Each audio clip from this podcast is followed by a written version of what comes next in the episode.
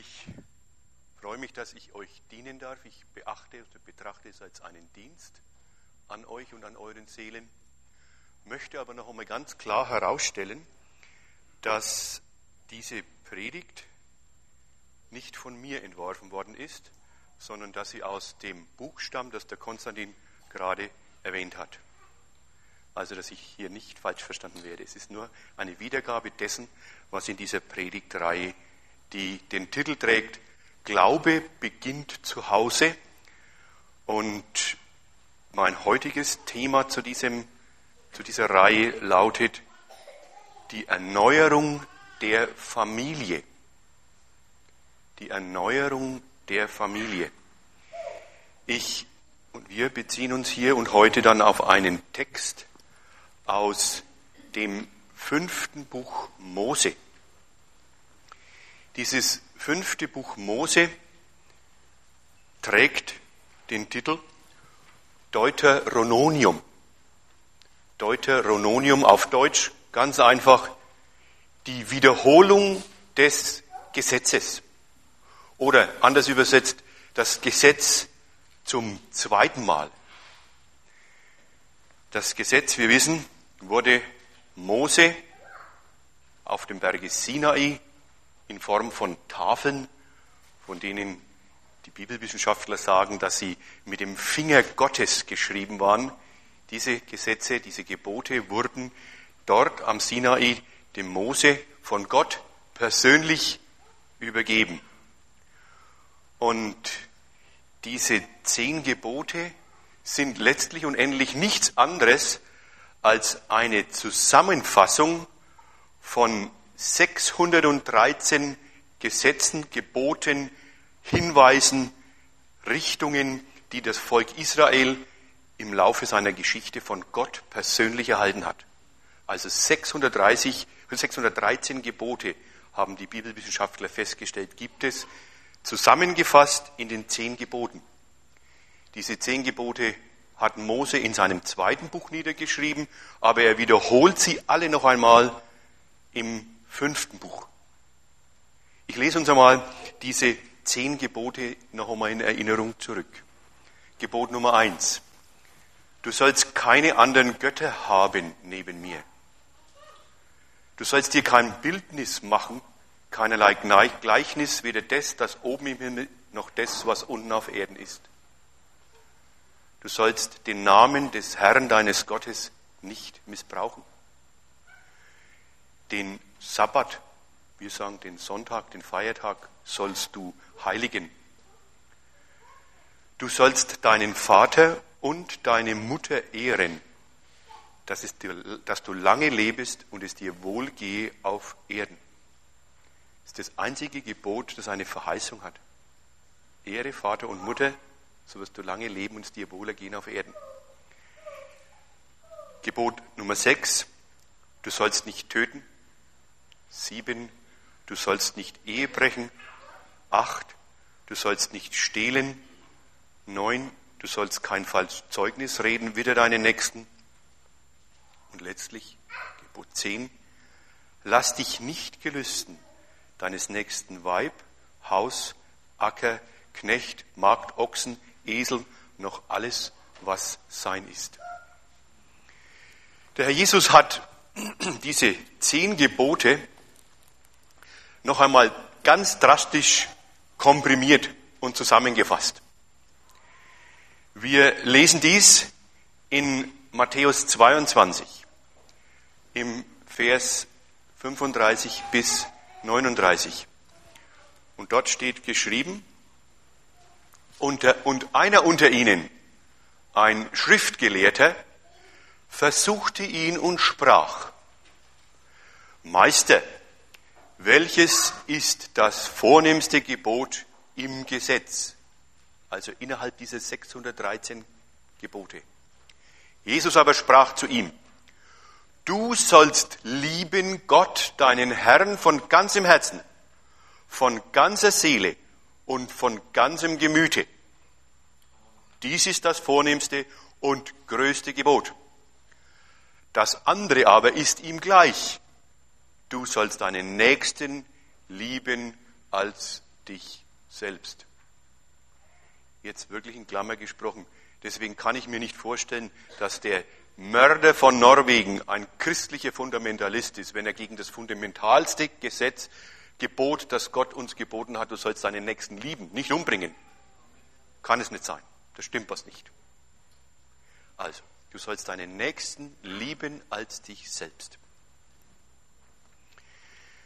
Durch dieses ganze fünfte Buch Mose, das Deuteronomium, hindurch wiederholt Mose immer wieder, immer wieder den Willen und die Gebote Gottes für sein Volk Israel. Und interessant ist, er bezeichnet sein Volk dabei immer wieder und immer wiederholend als ein eigensinniges, selbstbezogenes, rebellisches, vergessliches, im Blick auf Gehorsam wankelmütiges Volk. Ich wiederhole das noch einmal. Er bezeichnet sein Volk als ein eigensinniges, das heißt für mich störrisch, stur, unbelehrbar. Selbstbezogenes, wir würden heute sagen, egoistisch, rebellisch, es lehnt sich auf gegen seinen Gott, vergessliches, es vergisst seinen Gott und wendet sich anderen Göttern zu und im Blick auf Gehorsam ein wankelmütiges Volk. Wenn ich diese Eigenschaften so betrachte, dann kommt das mir in Bezug auf meine Person sehr, sehr vertraut vor. Ich weiß nicht, inwieweit Sie sich, oder darf ich heute das seelsorgerliche Du gebrauchen, inwieweit du dich hier mitfindest, wiederfindest in diesen Eigenschaften. Eigensinnig, selbstbezogen, rebellisch, vergesslich, ungehorsam, wankelmütig. Jeder von uns muss sich hier selbst eine Antwort geben. Diese Antwort kann niemand einem abnehmen. Die meisten Familien wollen heute gesund, stark, selbstständig, sicher sein. Doch ich traue mir zu behaupten, und da stimme ich mit dem Verfasser dieser Predigt absolut überein, die Mehrheit der Familien in unserer Gesellschaft hat sich von Christus und von einem Christus ähnlichen Leben zu Hause entfernt. Darum ist für unser Volk, für unseren Staat, für unser Land, ja vielleicht sogar für unsere ganze Welt, eine Erneuerung, eine Totalrenovierung mit Christus im Zentrum der Familie lebensnotwendig. In der vorigen Woche haben wir gehört und gelernt, dass die Totalrenovierung mit der Entscheidung beginnt, eine Familie zu sein, die genau wie Josua sagt, ich aber und mein Haus wollen dem Herrn dienen. Betonung liegt auf wollen. Denn nur das, was man persönlich echt will und möchte, das gelingt auch. Ich aber und mein Haus wollen dem Herrn dienen. Und lasst uns jetzt hineinschauen in das Deuteronomium, in das fünfte Buch Mose, in Bezug auf die Erneuerung der Familie. Hier erfahren wir vier wichtige Punkte. Ich lese also fünftes Buch Mose, Kapitel 6, die Verse 1 und 2.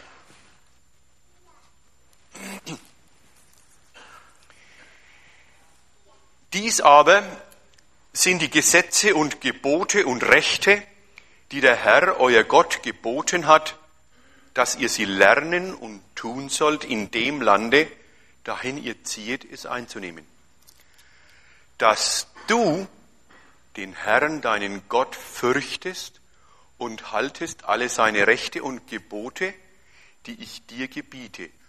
Du, deine Kinder und deine Kindeskinder, alle eure Lebtage, auf dass ihr lange lebet. Der Schlüssel, der Schlüssel Nummer eins für die Erneuerung einer Familie ist eine Art Langzeitvision. Warum wiederholt Mose immer wieder, immer wieder aufs Neue in diesem fünften Buch Mose den Willen und die Gebote Gottes für die Israeliten? Und ich denke, es ist legitim zu sagen, auch für uns heute, die wir im Jahre 2011 leben. Es geht, wie ich diesem Wort entnehme, nicht nur um dich, um mich ganz persönlich, sondern erstens, damit du, deine Kinder und Kindeskinder, es geht um dich, deine Kinder und Kindeskinder. Diese Entscheidung der Familie, ein Leben mit Gott, mit Jesus zu führen, ist wirklich eine Langzeitentscheidung. Es sind, so lesen wir es hier, mindestens drei Generationen betroffen. Und wenn man die Generation mit rund 30 Jahren rechnet, ist es eine Langzeitentscheidung von circa 100 Jahren. Drei Generationen sind betroffen, die den Herrn dienen, ihn lieben und dann auch für ihn da sind. Die Frage an dieser Stelle ist, wie sollen denn Familien, unsere Kinder und Enkelkinder aussehen? Wie soll es denn in diesen Familien zugehen? Ich denke und ich bin überzeugt, dass in diesen Familien Christus im Alltag spürbar sein muss. Im Alltag spürbar sein muss. Das beginnt bei einer gemeinsamen Morgenandacht, dass sich die Familie am Tisch trifft und eine Morgenandacht hält miteinander. Das kann und ist mit Sicherheit das tägliche Tischgebet. Oder wie wir es praktiziert haben, am Abend, wenn man das Kind ins Bett bringt, man liest aus der Kinderbibel ein Kapitel vor und betet mit dem Kind zur Nacht. Oder wenn unsere Tochter eine schwierige Schulaufgabe oder Probearbeit hatte, dann hat man als Familie gemeinsam gebetet, hat dieses Anliegen vor den Herrn getragen. Und das Kind ist gestärkt und sicher in die Schule gegangen. Ich denke, das lässt sich fortführen bei dem, dass man christliche Feste richtig feiert. Dass Weihnachten eben nicht nur das Fest der Geschenke ist, wo man die Kinder, die Kinder zuparkt mit Geschenken, dass sie gar nicht mehr über den Gabentisch rausschauen können. Dass Ostern eben nicht das Fest des Osterhasen ist. Weihnachten, Christus kam auf diese Welt. Er wurde geboren im Stall vor 2000 Jahren. Ostern, Christus ist gekreuzigt, aber auch er ist auferstanden. Also, Feste richtig feiern. Dann der gemeinsame Gottesdienstbesuch und, und, und. Moses schreibt hier als Folge dieses christlichen Lebens, dieses christlichen Lebens, damit du dich eines langen Lebens freuen kannst ist diese Freude an einem langen Leben nicht genau das, was wir uns so sehr immer wieder für unsere Kinder und Enkelkinder wünschen? Gott will das. Er hat es hier ausdrücklich gesagt. Er will für dich und die Deinen ein langes, erfülltes Leben. Im Psalm 91 im Vers 16 sagt Gott selbst, die ihn, also ihn, Gott begehren, seinen Namen kennen, ihn anrufen, wird er, jetzt kommt ein schönes Wort, sättigen mit langem Leben. Also die ihn suchen, die ihn begehren, die ihn anrufen, wird er sättigen mit langem Leben. Das ist der Wille Gottes an uns. Dokumentiert hier schwarz auf weiß. Und von Hiob lesen wir, der ja bekanntlich ein sehr, sehr langes Leben genießen durfte. Im letzten Kapitel seines Buches, Hiob starb des Lebens satt. In seinem Leben hat sich das genau bewahrheitet, was im Psalm 91 steht. Er will uns sättigen mit langem Leben. Und Hiob starb des Lebens satt. Es war genug, es hat ihm gereicht. Welch ein wunderbares Geschenk. Doch wo Gott wirkt, ist bekanntlich der Satan nicht weit.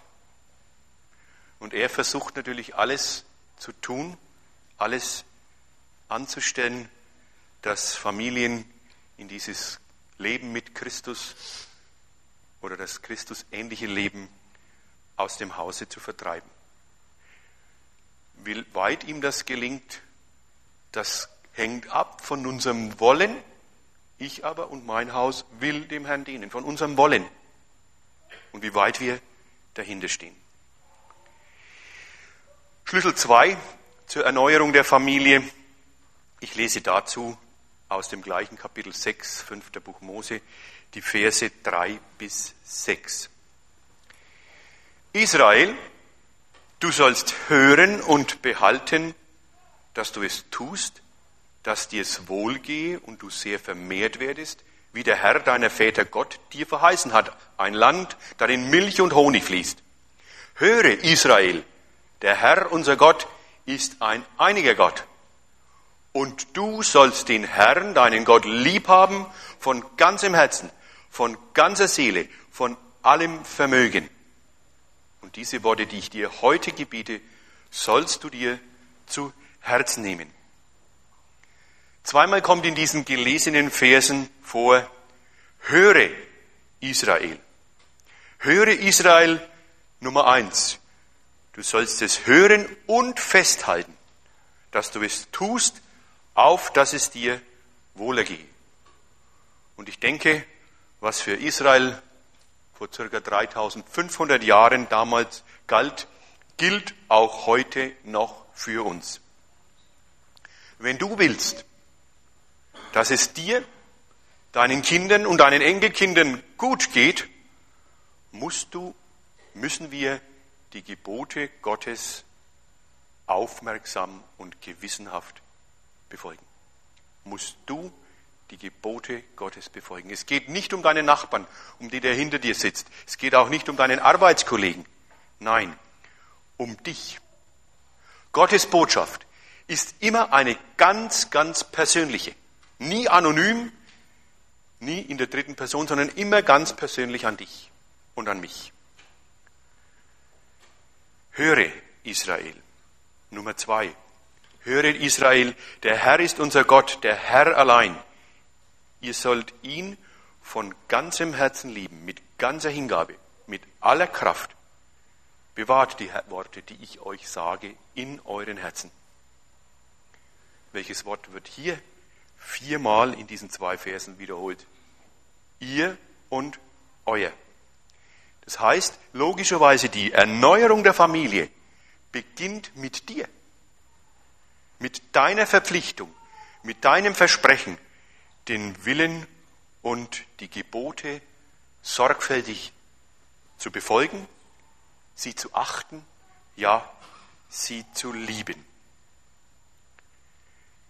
Bedenkt stets, unsere Kinder werden lernen, das zu lieben, was wir lieben. Die werden das schätzen, was wir schätzen. Sie werden das tun, was wir tun. Ich denke, der Volksmund sagt nicht umsonst, wie die Alten sungen, zwitschern auch die Jungen. Also unsere Kinder werden immer das tun und das schätzen und das lieben, was wir ihnen vorleben. Schlüssel Nummer drei zur Erneuerung der Familie heißt, wo du gehst und stehst. Jetzt stellt sich die Frage, wie gibt man den Glauben an die Kinder und Enkelkinder weiter? Erstens, das ist das Entscheidende, musst du, du ganz persönlich den Herrn lieben vom ganzen Herzen, von ganzer Seele und mit ganzer Kraft. Du kannst nicht etwas weitergeben, was du nicht selbst hast. Du kannst deinen Kindern nicht sagen, ich vererbe dir eine Million wenn du keine hast. Also kannst du auch im Glauben das nicht weitergeben, was du nicht selbst hast. Zweitens müssen wir es weitergeben, dort, wo wir stehen und gehen. Und zwar nicht nur in der Gemeinde. Ich lese uns hier die Verse 6 und 7, Entschuldigung, 7 bis 9. Da kommt es ganz klar. Und sollst sie deinen Kindern einschärfen und davon reden, wenn du in deinem Hause sitzest oder auf dem Wege gehst, wenn du dich niederlegst oder aufstehst. Und sollst sie binden zum Zeichen auf deine Hand und sollen dir ein Denkmal vor deinen Augen sein. Und sollst sie über deines Hauses Pfosten schreiben an die Tore. Also, wir sollen das Wort Gottes, wir sollen die Gebote Gottes, wo wir gehen und stehen, wo wir sitzen und liegen, zu allen Situationen, in allen Situationen weitergeben. Und zwar nicht nur hier am Sonntag in der Gemeinde. Aber da komme ich dann schwerpunktmäßig noch einmal drauf. Leider geschieht das, wie ich es hier skizziert habe und aufgezeigt habe, heute nur noch selten oder gar nicht. Ich gehe in der folgenden Statistik noch einmal vier Punkte durch. Zwei hat vorige Woche der Konstantin schon angedeutet, aber um des Zusammenhang willens möchte ich sie noch einmal nennen und dann zwei neue Zahlen dazu. Zahlen, die uns wirklich aufhören lassen müssen. Also, die Statistik hat festgestellt, wie viele Prozent der Jugendlichen aus der Gemeinde sehen ihre Mutter als wirklich geistlich an. Statistik sagt 48 Prozent, also knapp die Hälfte. Jeder Zweite sieht seine Mutter als geistlich an. Zweitens, wie viel Prozent der Jugendlichen aus der Gemeinde sehen ihren Vater, ihren Vater als wirklich geistlich an? 23 Prozent. Knapp ein Viertel, also jede Vierte. Und jetzt die zwei neuen Zahlen. Wie viel Prozent der Jugendlichen aus der Gemeinde haben mit ihrer Mutter über den Glauben geredet? 28 Prozent, also ein gutes Viertel, jede Vierte. Und letzte Zahl. Wie viel Prozent der Jugendlichen aus der Gemeinde haben mit ihrem Vater über den Glauben geredet? Bitte festhalten. 13 Prozent, also ein gutes Zehntel, jeder Zehnte. Und wichtig ist mir noch einmal festzustellen, dass diese Statistik aus den USA nicht in allgemeinen Haushalten gemacht wurde, sondern in Haushalten, die einer christlichen Gemeinde angehören. Auffällig für mich, Väter schneiden noch deutlich schlechter ab als Mütter. Ich habe aber darauf wirklich keine Antwort. Kann nur sehen, es ist so. Stellen wir uns als nächstes die Frage, warum geschieht Glaube nicht zu Hause in unseren vier Wänden und dort, wo wir gehen und stehen? Grund Nummer eins. Die Eltern haben diese Verantwortung die ihnen obliegt aufgrund des Wortes Gottes, an die Gemeinde abgetreten. Genau wie wir andere bitten, unsere Kinder das Fußballspielen beizubringen und schicken sie in den Fußballverein. Oder wie wir andere bitten, ihnen das Klavierspielen beizubringen und schicken sie in die Musikschule, erwarten wir von der Gemeinde, dass sie unseren Kindern den Glauben beibringt. Grund Nummer zwei. Die Gemeinde hat dieses Abtreten der Verantwortung der Eltern durch Aktivitäten, durch Programme ermöglicht, die mehr auf die Gemeinde als auf das Zuhause fokussiert sind. Ich möchte hier klar betonen, Kinderstunde, Jugendstunde, Teenie Club und, und, und. Alles wichtig und gut. Aber, jetzt kommt das große Aber, aber sie sind nur ein Zusatzangebot für den Glauben, für die Glaubenslehre zu Hause. Nirgends lesen wir in der Bibel, dass der Glaube dadurch weitergegeben werden soll, dass man die Kinder in der Gemeinde absetzt und parkt und erwartet, dass sie ihnen den Glauben beibringen. Gottes Wort im Deuteronomium sagt klar, dass die Eltern und Großeltern in allererster Linie für das Weitergeben des Glaubens an ihre Kinder und Enkelkinder verantwortlich sind. Ich lese noch einmal diesen Vers 6 und 7. Und diese Worte, die ich dir heute gebiete, sollst du, den, sollst du dir zu Herzen nehmen und sollst sie deinen Kindern einschärfen und davon reden, wenn du in deinem Hause sitzt oder auf dem Wege gehst, wenn du dich niederlegst oder aufstehst. Ich, du, wir sind hier gemeint. Nicht die Kinderstunde oder der Teenie Club. Ich habe zwei ganz interessante Zitate in diesem Manuskript gefunden. Das eine stammt von einem Mann, den ich sehr, sehr schätze. Der ist zwar schon 500 Jahre tot, aber ich denke, er hat Europa und die Welt so stark verändert wie fast niemand sonst. Martin Luther. Martin Luther schreibt in einem Buch, das er 1522 herausgegeben hat, vom ehelichen Leben. Denn er war ja verheiratet. Er wusste ja, wovon er sprach.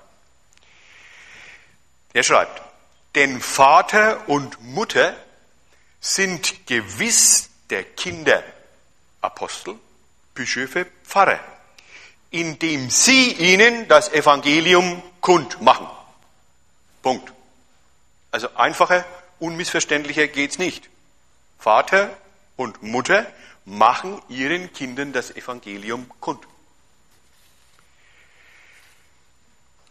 Ein Zitat aus der Neuzeit, und zwar von George Barner, der hat 2003 ein Buch geschrieben mit dem Titel Transforming Children into Spiritual Champions. Also, wie verwandle ich Kinder in geistliche Weltmeister? Typisch amerikanisch, aber locker und flockig.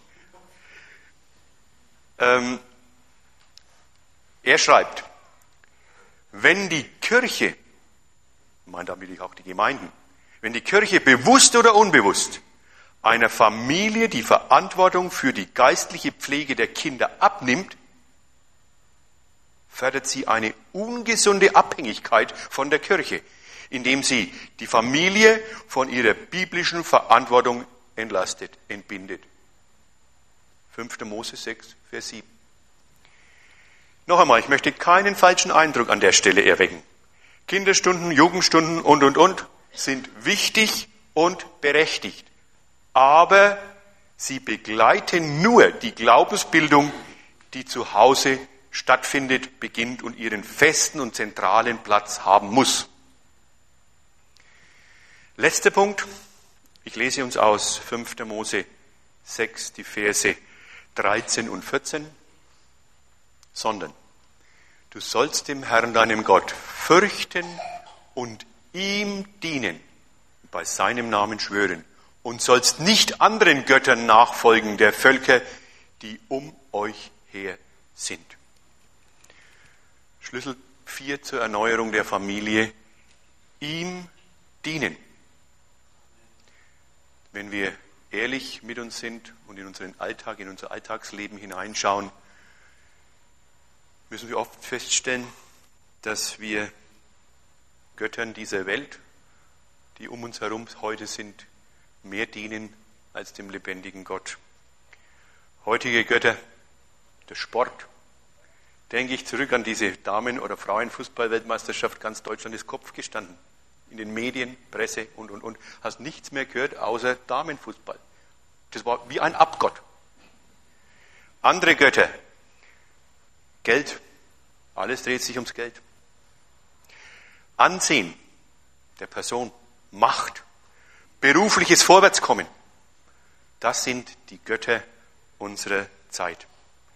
Und ich frage ganz ernstlich, warum verbringen wir so viel Zeit, um diesen Göttern zu dienen, anstatt dem, der es wirklich wert ist, ihm zu dienen, dem lebendigen Gott. Gott sagt in seinem Wort uns in Bezug auf das Dienen, 5. Buch Mose 10, Vers 20, Ihm sollst du dienen. ihm sollst du anhangen. 1. Samuel 7, Vers 3. Dienet dem Herrn allein. Diene dem Herrn allein, keinem anderen Gott außer ihm. So wird er euch erretten. 1. Chroniker 28, Vers 9. Diene ihm mit ganzem Herzen und williger Seele. Ich will, ich aber und mein Haus wollen.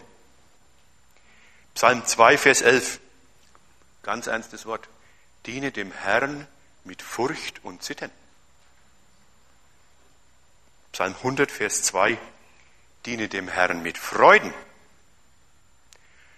Jesus sagt im Matthäusevangelium im vierten Vers, im Vers, vierten Kapitel, im Vers 10, du sollst anbieten Gott allein und allein ihm dienen. Bin überzeugt, wenn wir so Gott und seinem Sohn Jesus Christus von ganzem Herzen dienen, dann werden wir es auch nicht versäumen, unseren Kindern und Kindeskindern den Glauben, den wir ihnen vorleben, nahezubringen und auf diesem Wege zur Erneuerung unserer Familien, ja, Generationen beizutragen. Amen. Ich darf noch mit uns beten.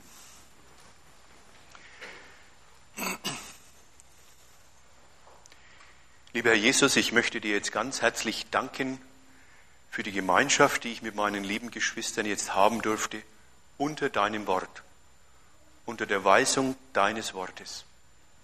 Denn es ist völlig unwichtig, was wir denken und sagen, sondern es ist wichtig und zählt nur das, was du uns sagst. Und Herr Jesus, ich danke dir, dass keines deiner Worte ungehört und unbeantwortet bleibt. Herr, ich bitte dich, dass du meine Geschwister in ihren Häusern in ihren Familien segnest nach dem Reichtum deiner Gnade und dass du überall dort, wo man dich einlädt, zu kommen in die Familie, auch kommst und der Mittelpunkt wirst, zum Segen aller, die dich anrufen und die dich lieben. Danke, Herr Jesus, für deine Gegenwart. Danke, dass du uns jetzt in deine Hände nimmst und führst und lenkst und leitest. Amen.